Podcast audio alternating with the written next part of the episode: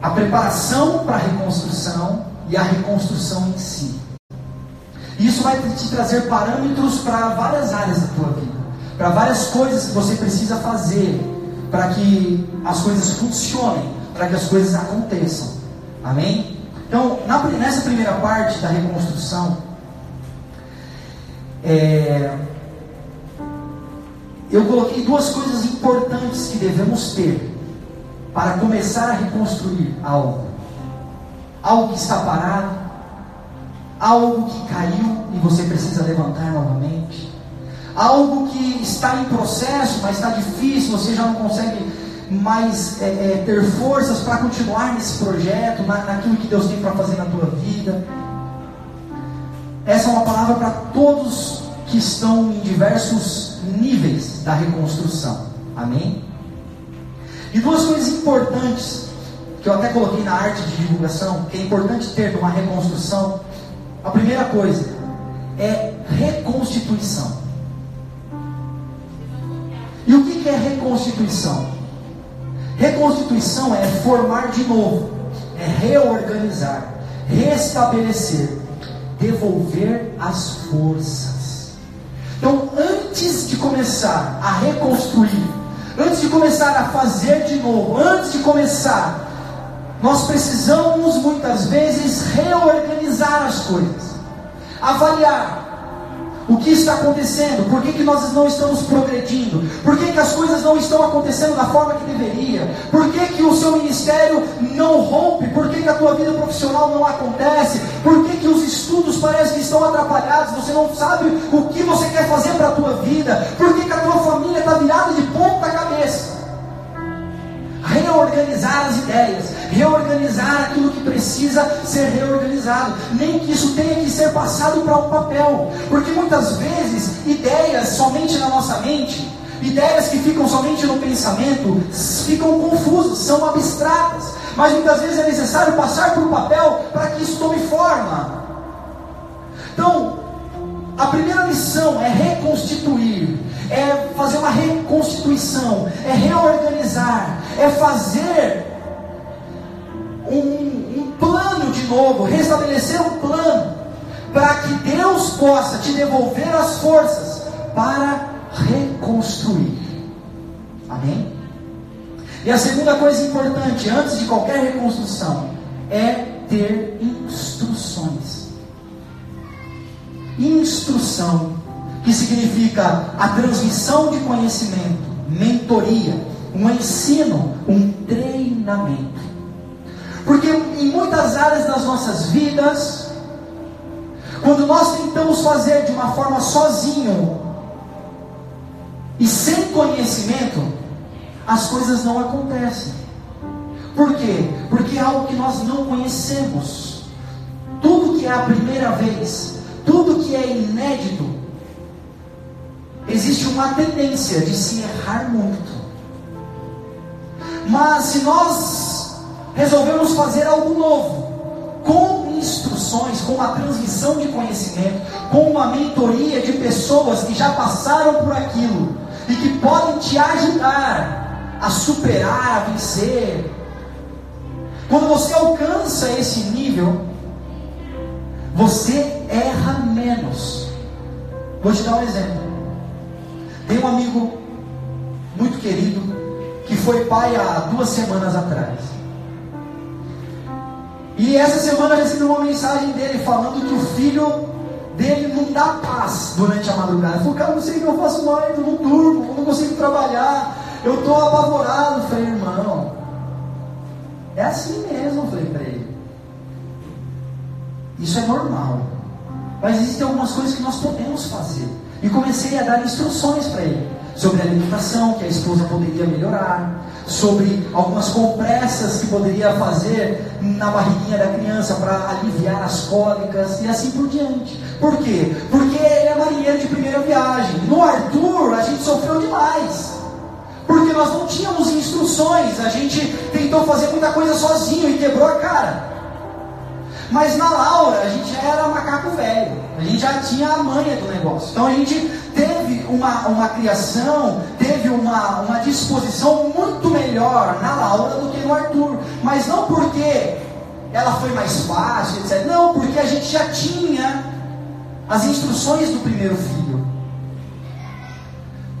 Mas não espere o segundo, ter, a terceira coisa que vai acontecer na tua vida para aprender algumas lições. Queira instruções na tua vida para que quando você for fazer algo novo, já saia de uma maneira excelente.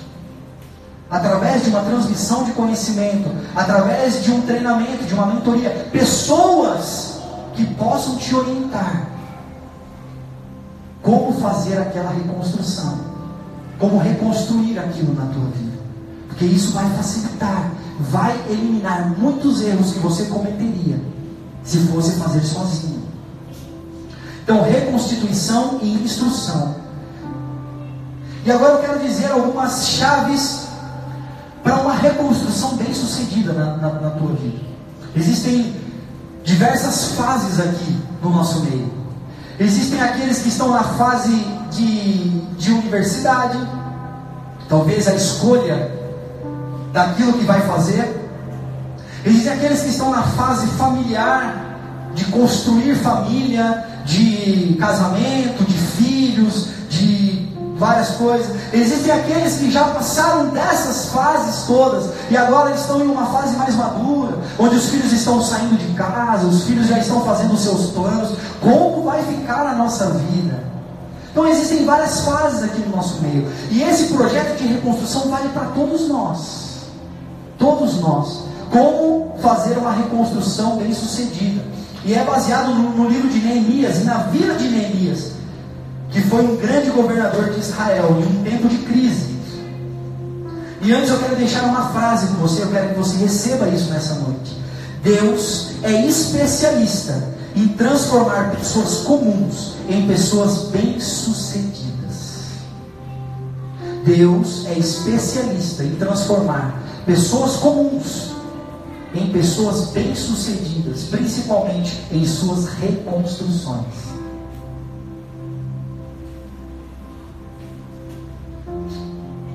E agora nós vamos começar a ler o texto bíblico. Você que tem a sua Bíblia, você pode abrir no livro de Neemias, no Velho Testamento. Um pouco antes de Salmos. Livro de Neemias. capítulo 1 e versículo 3. E antes da gente começar, eu quero rapidamente dar uma introdução sobre Neemias, para aqueles que não conhecem. Neemias, ele era um exilado do povo de Israel, em uma terra estrangeira. E Neemias, ele trabalhava como o copeiro do rei era aquele que servia o rei. E a função do copeiro naquela época era experimentar as comidas, os, os, os manjares do rei, os cálices de vinho, antes de ser servido a ele. Porque se alguém aprontasse alguma coisa, colocasse algum veneno ali naquela comida ou naquele cálice, quem morria era o copeiro e não o rei. Então era um cargo de extrema confiança. Neemias, mesmo sendo um estrangeiro, ele ocupava um cargo de extrema confiança naquele palácio. Porque o rei confiava a sua vida nele, literalmente. Porque se ele falhasse no processo de copeiro, de, ser, de serviçal, de, de, é, de servir o rei, se ele falhasse, ele colocaria todo o reino em risco. Então, olha a responsabilidade que esse homem tinha, Neemias. E ele tinha provavelmente uma vida confortável, porque ele vivia no palácio, ele tinha algumas regalias, mesmo sendo estrangeiro, ele alcançou um lugar, um patamar que poucos alcançariam naquela época.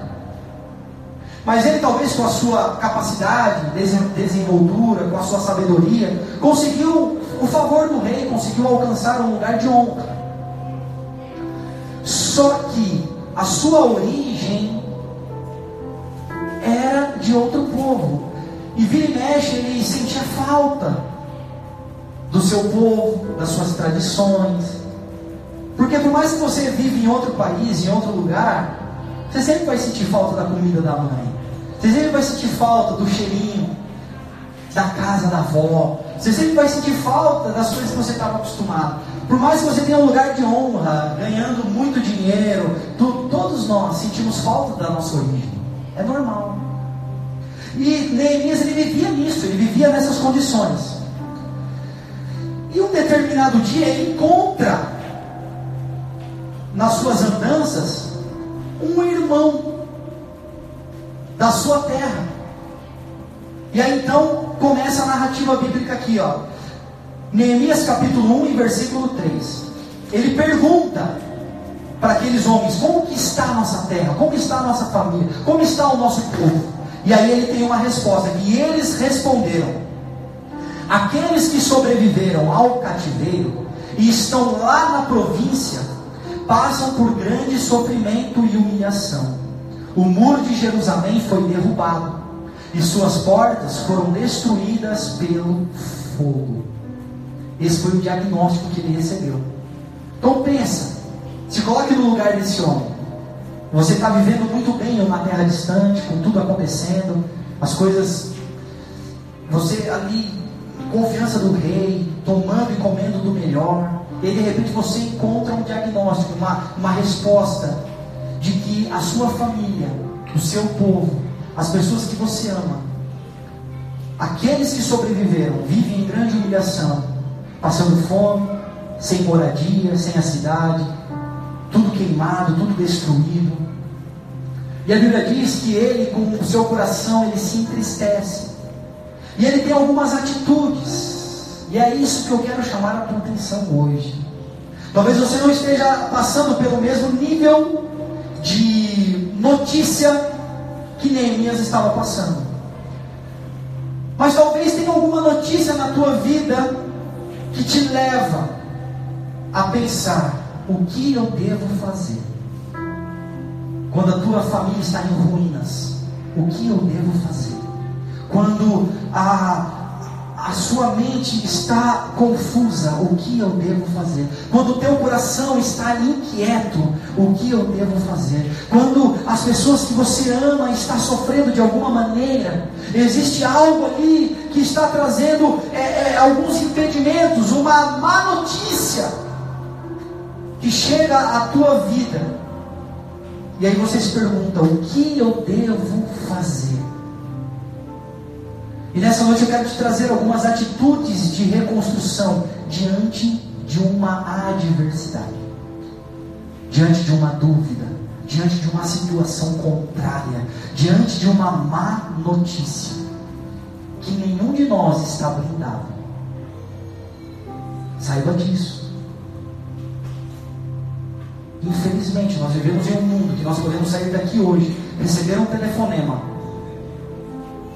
e isso nos abalar de alguma forma. Todos nós esperamos boas notícias, mas a Bíblia nos afirma que teremos dias maus, que teremos dias que não sairá da forma que a gente queria, e temos que estar preparados nesse dia para uma reconstrução. Nessa noite, Deus quer te preparar. Se esse dia ainda não chegou, ou se ele já chegou, Deus quer nessa noite preparar para uma reconstrução. No dia de decisão, no dia de uma tomada de caminho, você estar preparado para uma reconstrução. Amém? Então a primeira coisa, lamentar-se com as atitudes certas. Entenda que lamentar não é murmurar. Olha só a primeira atitude de Neemias, no versículo 4. Quando ouvi essas coisas, sentei-me e chorei. Passei dias lamentando-me, jejuando e orando ao Deus dos céus. A primeira coisa que Neemias fez foi se lamentar com as atitudes corretas. Porque muitas vezes, quando nós recebemos más notícias, ou quando as coisas não funcionam da forma que a gente gostaria, quando as coisas fogem do nosso controle e a gente não vê uma saída, auto automaticamente existe uma tendência de reclamarmos daquilo que está acontecendo. Essa não é uma atitude sábia de reconstrução, mas devemos lamentar com a atitude correta. A Bíblia diz que Neemias, ele se assentou, chorou, passou dias lamentando, fazendo o que? Jejuando e orando ao Deus do céu. O que acontece conosco muitas vezes é que nós lamentamos com atitudes erradas. Nós murmuramos daquilo que não está funcionando, falar, ah, não, isso aqui não serve para nada mesmo. Olha só o que está acontecendo na minha, na minha vida. Quanto mais eu busco, quanto mais eu procuro, quanto mais eu quero fazer as coisas certas, mais as coisas vão ao contrário, mais as coisas regressam, mais as coisas caminham para trás. Quantos de nós não tivemos atitudes como essa, no momento em que nós deveríamos orar ao Deus do céu? Que nós deveríamos lamentar com a atitude correta, mas não, nós começamos a questionar, nós começamos a dizer que nada mais vale a pena, nós começamos a desistir de outros projetos, nós começamos a largar mão, a abrir mão de tudo, porque algo não está bem. Mas eu quero te dizer que na sabedoria da construção, uma atitude correta é se lamentar de uma forma onde Deus pode te ajudar. Então a primeira coisa, se lamente. Não, é, não tem problema se lamentar. Não tem problema chorar. Não tem problema é, se sentir fraco, triste, oprimido. Mas faça isso com a atitude correta, buscando ao Deus do céu. E hoje você está tendo uma atitude correta, porque você está aqui. Você está neste lugar. Neste lugar nós encontramos a Deus. A segunda coisa, isso daqui, queridos, é algo muito importante, muito importante. Demonstre a sua fraqueza somente para pessoas de confiança. Demonstre a tua fraqueza somente para pessoas de confiança. Porque aqueles que muitas vezes não estão preparados para te conhecer de verdade, ou conhecer as tuas mazelas, para conhecer aquilo que sonda a tua vida, as tuas fraquezas. Aqueles que não estão preparados vão te julgar,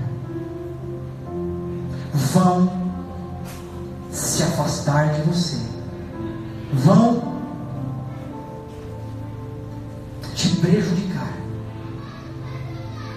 e te afundar ainda mais. Por isso, Demonstre a sua fraqueza somente para pessoas de confiança. A Bíblia diz que depois de um tempo que ele se lamentou e buscou a Deus, num dia que ele estava servindo ao rei, o rei percebeu, porque Neemias estava com ele todos os dias. O rei percebeu que naquele dia Neemias não estava bem, Neemias estava triste. E uma grande festa estava acontecendo. E naquela época existia uma proibição: ninguém poderia se apresentar triste diante do rei, porque isso levaria até mesmo uma sentença de morte, principalmente num dia de festa, onde estava o rei e a rainha. Quando estavam o rei e a rainha reunidos, era um dia de muita festa, era proibido se mostrar triste diante da presença do rei. Mas naquele dia, Neemias, com todo o seu esforço para não demonstrar isso, se mostrou triste diante do rei. E aquele rei que conhecia Neemias e tinha um coração enorme. A Bíblia diz que o rei perguntou para ele, lá no, no, no capítulo 2 e versículo 2. Por isso o rei me perguntou: Por que o seu rosto parece tão triste se você não está doente? Essa tristeza só pode ser do seu coração e com muito medo. Por que ele tinha medo? Porque naquele momento o rei poderia dar uma ordem, dizendo: leve esse homem daqui, leve-o direto para a prisão ou para a condenação. Como que ele ousa se mostrar triste diante da minha presença? Mas ali Deus já tinha um propósito, ali Deus já estava trabalhando. E a Bíblia diz então que o rei, e, e com muito medo, ele disse ao rei: Que o rei viva para sempre. Como eu não estaria triste o meu rosto, se a cidade em que estão sepultados os meus pais está em ruínas, e as suas portas foram destruídas pelo fogo?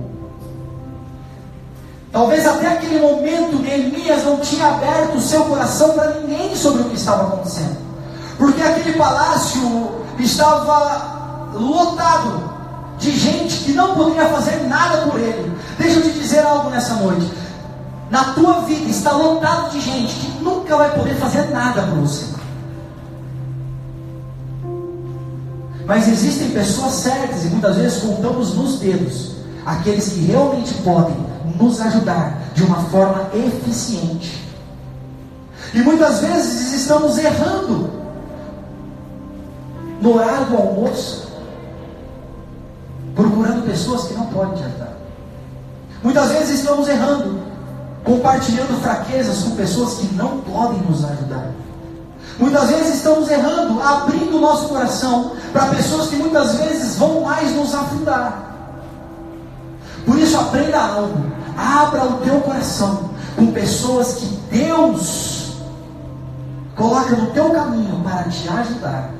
Porque o que passar disso, ninguém precisa saber nada sobre a tua vida. Guarde o teu coração porque dele procede a fonte da tua vida. Guarde o teu coração, guarde as tuas fraquezas, guarde os teus sentimentos. Cuidado para quem você abre a tua vida, porque isso pode ser mortal. Neemias talvez era um homem muito sábio, e ele guardou toda a, a, sua. Não fala quanto tempo de intervalo teve do momento em que ele recebeu a notícia até o momento que ele se apresentou a alguém. Mas talvez aquilo estava guardado no coração, querendo explodir. Ele fala: Não, não vou contar para ninguém. Eu não vou contar para ninguém, porque ninguém daqui pode me ajudar. O único que poderia fazer alguma coisa para mim é o rei. E ele espera até o momento certo. E o rei então questiona: Por que você está assim? E aí então ele abre o coração. Fala: Como eu não poderia estar triste? O lugar que está sepultado a minha família, o lugar onde os meus é, é, antepassados viveram e cresceram, está em ruínas, está quebrado, está destruído. Como eu poderia não estar triste nesse dia? E aí então, a Bíblia diz que o rei faz uma pergunta para ele: O que você gostaria de pedir? Imagina. Vamos trazer para os nossos dias. Você está em uma situação difícil. Na tua família, no teu trabalho, nas tuas decisões diárias, conflitos internos. E aí Deus, com todo o seu poder, Ele te pergunta: o que você gostaria de pedir? Muitos de nós, afobadamente, de imediato a gente já responderia. Mas eu quero te ensinar e te mostrar mais uma lição, uma atitude para uma reconstrução de sucesso. Antes de qualquer decisão, peça instrução a Deus. Peça instrução a Ele. Naquele dia, ele tinha uma oportunidade de fazer um único pedido para o rei. Ele poderia pedir o que? Ah, me prepara aqui um, um, um pedaço de, de terra para que eu possa construir e trazer as pessoas para cá. Me prepara aqui um lugar no teu palácio para que eu possa acomodar os meus irmãos que estão sofrendo. Me pre... Sei lá, poderia ter várias ideias. Mas antes de tomar uma atitude, ele pediu instruções a Deus diante de grandes oportunidades na tua vida, diante de grandes propostas, diante de decisões onde você chega numa bifurcação e você precisa decidir se você vai para a direita ou vai para a esquerda. Se você, porque existem coisas nas nossas vidas, queridos, que nós não podemos ficar em cima do muro. Existem coisas que amanhã, segunda-feira, você vai precisar decidir na tua vida. Existem coisas que daqui a uma semana você vai precisar decidir na tua vida. Existem coisas que daqui a um mês você vai precisar decidir na tua vida. Não dá para viver uma vida em cima do muro. Porque a nossa vida é baseada em decisões. Todos nós precisamos decidir. E Neemias, naquele momento, precisava tomar uma decisão: o que eu vou pedir ao rei? E a Bíblia diz assim: ó, o rei me disse: O que você gostaria de pedir? Então, orei ao Deus dos céus e respondi ao rei: Se for do agrado do rei, e se o seu servo puder contar com a sua benevolência, que ele me deixe ir à cidade onde os meus pais estão enterrados, em Judá, para que eu possa reconstruí-la. Neemias podia, poderia fazer diversos pedidos mais fáceis. Neemias poderia pedir coisas maiores. Ele tinha o favor do rei naquele momento, ele tinha carta branca para fazer qualquer pedido. E muitas vezes o desejo carnal, o desejo de homem, é que a gente fuja da situação, é que a gente, ah não, eu quero esquecer disso, eu quero, eu quero que essa pessoa desapareça, eu quero que isso suma da minha vida, eu quero que isso. Eh,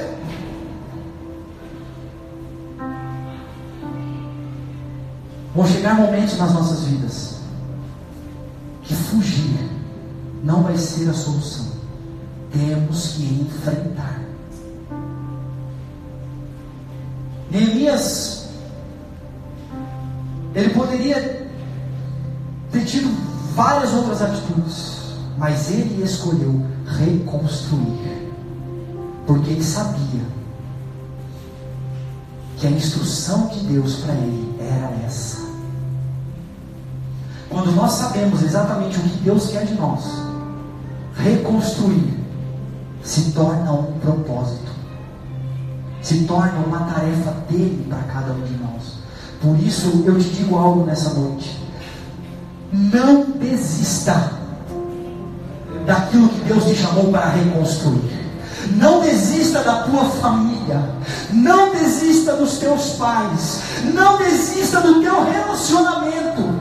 Não desista da tua vida pessoal. Não desista dos teus sentimentos. Não desista das tuas emoções. Não desista daquilo que Deus te chamou para reconstruir. Porque se Ele te chamou para reconstruir, Ele vai te dar as condições para isso. Mas se você impensadamente abandonar e desistir, talvez você nunca tenha uma nova oportunidade de reconstruir. Eu pergunto para você nessa noite: Quantos projetos abandonados? Quantos sonhos esquecidos? Quantas coisas que ficaram para trás? Porque ao invés de reconstruir, você fugiu. Você abandonou. Você não persistiu. Às vezes só precisava tentar mais um pouco. Às vezes só precisava mais alguns tijolos. Mas nessa noite, Deus te dá uma nova oportunidade. Deus te dá uma nova oportunidade de reconstruir aquilo que ficou parado durante muito tempo na tua vida, aquilo que ficou para trás, aquilo que você está abandonando, aquilo que você entrou aqui nessa noite e falou: se nessa noite Deus não fizer algo, eu não vou continuar, eu não vou tentar mais uma vez, eu não vou, porque eu estou cansado. Ei, Deus está mudando o seu cativeiro nessa noite. Aquilo que você está cansado de tentar, vai te dar uma nova oportunidade de reconstruir, de recomeçar e terminar aquilo que Ele te deu. Aleluia. Aleluia. Oh, glória a Deus. Neemias pediu para o rei a oportunidade de reconstruir. Era uma missão enorme, era algo quase impossível, mas era essa a instrução de Deus. Talvez você olhe para algumas áreas, para algumas coisas e fale, não, isso aqui é impossível. Não vai, não adianta, isso aqui, essa enfermidade, essa situação, esse rompimento, não. Não existem situações difíceis para Deus. Não existem. O quarto ponto para uma reconstrução de sucesso ter um plano traçado e estabelecer prazos para cumprir esse plano. Isso aí já foge do espiritual. Até aqui, Neemias trabalhou no mundo espiritual, orando a Deus, jejuando, buscando. Aí chega um ponto a, a vida material, a vida física, a vida nessa terra entra em cena. Porque eu quero te explicar algo: que nem tudo é 100% espiritual e nem tudo é 100% material. Quando nós temos um misto, um equilíbrio diante dessas duas coisas, a reconstrução ela funciona. Neemias poderia ter recebido a notícia do rei, não, tudo bem, beleza, pode ir lá, eu, eu te dou o aval. Aí ele poderia sair desesperadamente, tenho, eu tenho a carta branca do rei, eu tenho tudo que eu preciso, agora eu vou para cima, agora eu vou fazer, agora. Mas Neemias era um homem sábio. Ele sabia que o mundo espiritual já estava liberado sobre ele. Assim como eu profetizo aqui sobre a tua vida, que o mundo espiritual já está liberado sobre a tua vida, para uma reconstrução a partir de hoje, para uma reconstrução em áreas, para uma reconstrução em coisas que você deixou para trás. O mundo espiritual já está liberado sobre a tua vida. Mas agora entra o lado material, o lado físico, o lado do pensamento, daquilo que é preciso ser feito. E isso faz parte de uma reconstrução de sucesso. Ter um plano traçado e estabelecer prazos para cumprir esse plano. Olha só o que aconteceu. Então o rei, estando presente a rainha, sentado ao seu lado, perguntou-me: Quanto tempo levará a viagem? Quando você voltará? Marquei um prazo com o rei e ele concordou que eu fosse. Antes de começar a fazer qualquer coisa, ele teve um alinhamento com o rei. Falou assim: Ó rei, o seguinte, eu estou indo, vou demorar tantos meses, vou fazer isso, aquilo, aquilo outro e depois eu retornarei. É muito importante que você conheça, ontem eu falava sobre isso, na nossa sala 7. É muito importante que você conheça a linha de chegada, senão vai chegar no meio do caminho, você vai se desmotivar e não vai conseguir terminar. Imagina se você chegasse em um maratonista e falasse assim, ei, começa a correr aí. Mas quantos, quantos quilômetros eu vou correr? Ah, não sei. Começa a correr até você aguentar. Maratonista de alto rendimento, isso não faz sentido. Correr por correr. Ele quer saber qual é a linha de chegada. Para um cara que joga futebol, imagina você colocar ele dentro de um campo e falar, oh, pode fazer tudo, menos marcar gol. É. Qual que é o sentido? Você jogar uma partida e não poder vencer essa partida. Em qualquer área do esporte existe uma linha de chegada. Assim também é nas nossas vidas. O apóstolo Paulo sabia disso. Ele fala: nós precisamos correr a carreira, sabendo que existe uma linha de chegada. Saiba qual é a tua linha de chegada. Sabe por quê? Senão você vai fazer coisas sem sentido. E você nunca vai chegar a lugar nenhum como um maratonista que corre uma maratona sem saber para onde está indo, ou quantos quilômetros precisa correr. Saiba que nessa noite Deus quer te colocar uma linha de chegada. Filho, você vai começar a reconstruir. Você vai chegar no meio dessa reconstrução e você vai terminar. Porque mais importante que começar é terminar. Quantos de nós não começamos algo nas nossas vidas e não damos sequência? Muitas de nós iniciamos projetos e não damos sequência. Por quê? Porque não conhecemos a linha de chegada. É preciso ter um plano. E é preciso cumprir esse plano. Neemias tinha, ele tinha um prazo de quanto tempo ele levaria na viagem e quando ele voltaria. Ele tinha um prazo definido. A quinta coisa, tão importante quanto, que também faz parte dessa terra, networking, conexões. Nós precisamos ter boas conexões com pessoas que facilitem o nosso projeto de reconstrução. Neemias, como uma pessoa muito inteligente, ele foi buscar no rei pessoas que pudessem se conectar com ele, para que ele pudesse fazer a reconstrução. Porque sozinho ninguém faz nada. Aprenda isso. Sozinho ninguém faz nada.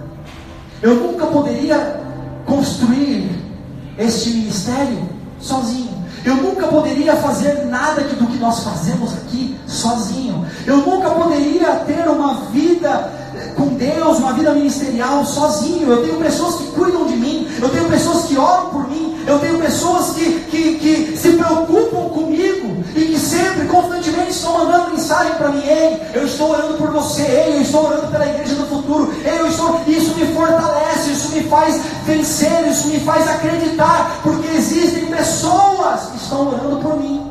Aí eu te pergunto nessa noite: quem são ou quais são as tuas conexões? Quem são as pessoas que estão conectadas a você, que facilitam a sua vida? Ih, pastor, você não sabe, não tem ninguém. Estou correndo sozinho, estou caminhando sozinho, está difícil o negócio. Então comece amanhã, comece hoje à noite. O meu WhatsApp está disponível. Comece hoje a buscar conexões. Se você precisar de uma conexão, eu, eu, eu me coloco à sua disposição para ser uma conexão de bênção para a tua vida, para orar por, por, você. Eu já tenho me conectado com várias pessoas aqui. Rogério é uma pessoa que eu troco muita mensagem, o Diego, de quase diariamente, ou pelo menos algumas vezes na semana, nós nos falamos, porque nós temos uma conexão. Porque eu entendo que nós precisamos de facilitadores para a nossa vida. Existem pessoas que podem facilitar a tua vida. E você está tentando fazer tudo sozinho. Então, crie conexões com pessoas que vão tornar a tua vida mais fácil. Olha o que ele diz aqui. E eu já estou terminando, falta mais um só. A seguir acrescentei, Neemias dizendo para o rei: Se for do teu agrado, rei, eu poderia levar cartas do rei aos governadores do Trans-Eufrates para que me deixem passar até chegar a Judá. E também uma carta para Azaf, guarda da floresta do rei, para que ele me forneça madeira para as portas da cidadela, que fica junto ao templo, para que os muros da cidade sejam reconstruídos e para as residências, e para a residência que eu irei ocupar, visto que a bondade de Deus estava sobre mim o rei atendeu os meus pedidos. Com isso, fui aos governadores do Trans-Eufrates e lhe entreguei as cartas do rei. Neemias sabia que para chegar até onde ele precisava, ele precisava de facilitadores. Ele precisava de pessoas que, que pudessem facilitar a sua vida.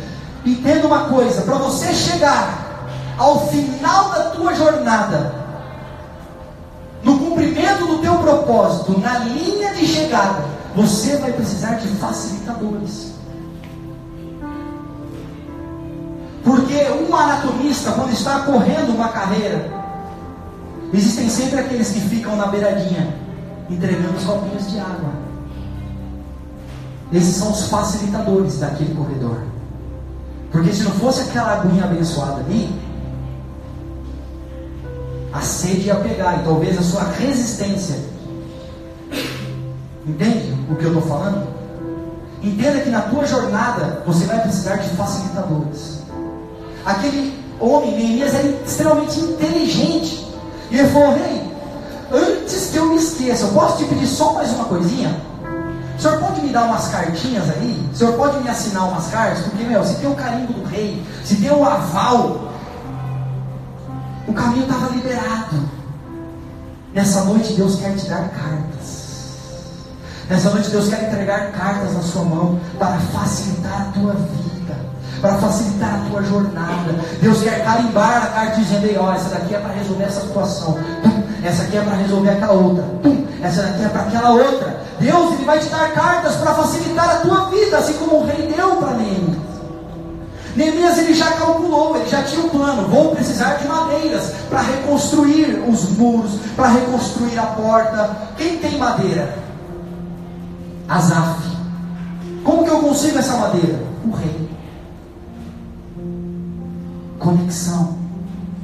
O que, que você precisa para a sua vida ser mais fácil? O que, que você precisa para as coisas acontecerem de uma forma que você gostaria que acontecesse? Quem são as pessoas que podem te ajudar nisso?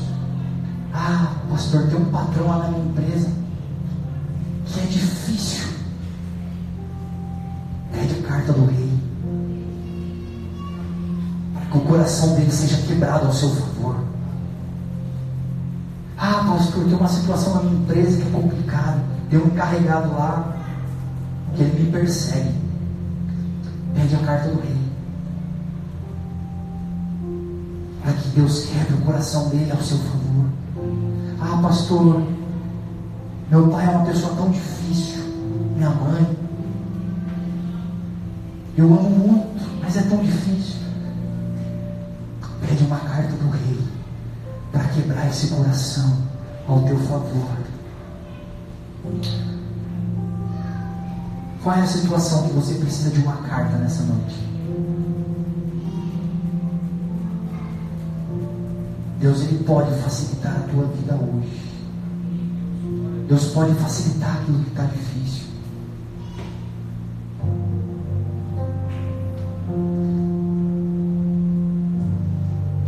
Porque nessa jornada da reconstrução, ao contrário de tantas outras que você tentou,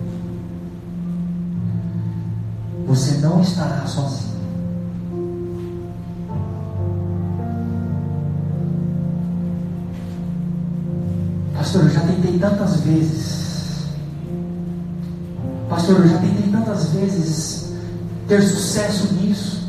Já tentei tantas vezes com essa emoção, com esse sentimento. Já tentei tantas vezes nesse relacionamento. Já tentei tantas vezes nessa área mas eu nunca consegui. E o que, que vai mudar? Por que, que eu devo tentar mais uma vez? Porque dessa vez você não vai estar sozinho. Essa jornada de reconstrução você vai iniciar hoje, você não fará sozinho. Deus enviará uma escolta celestial para guardar os teus caminhos. Olha só, quando Neemias arrumou as suas coisas e decidiu que era o dia de partir, que era o dia de começar, eu fico imaginando a ansiedade no coração dele. Eu fico imaginando aquele sentimento de falar: Meu, eu estou saindo da minha casa, eu estou saindo do meu conforto, eu estou saindo da confiança do rei, para tentar fazer algo que eu não sei se vai dar certo. um versículo para você. E agora eu quero te provar, na palavra de Deus, de que Ele hoje está te preparando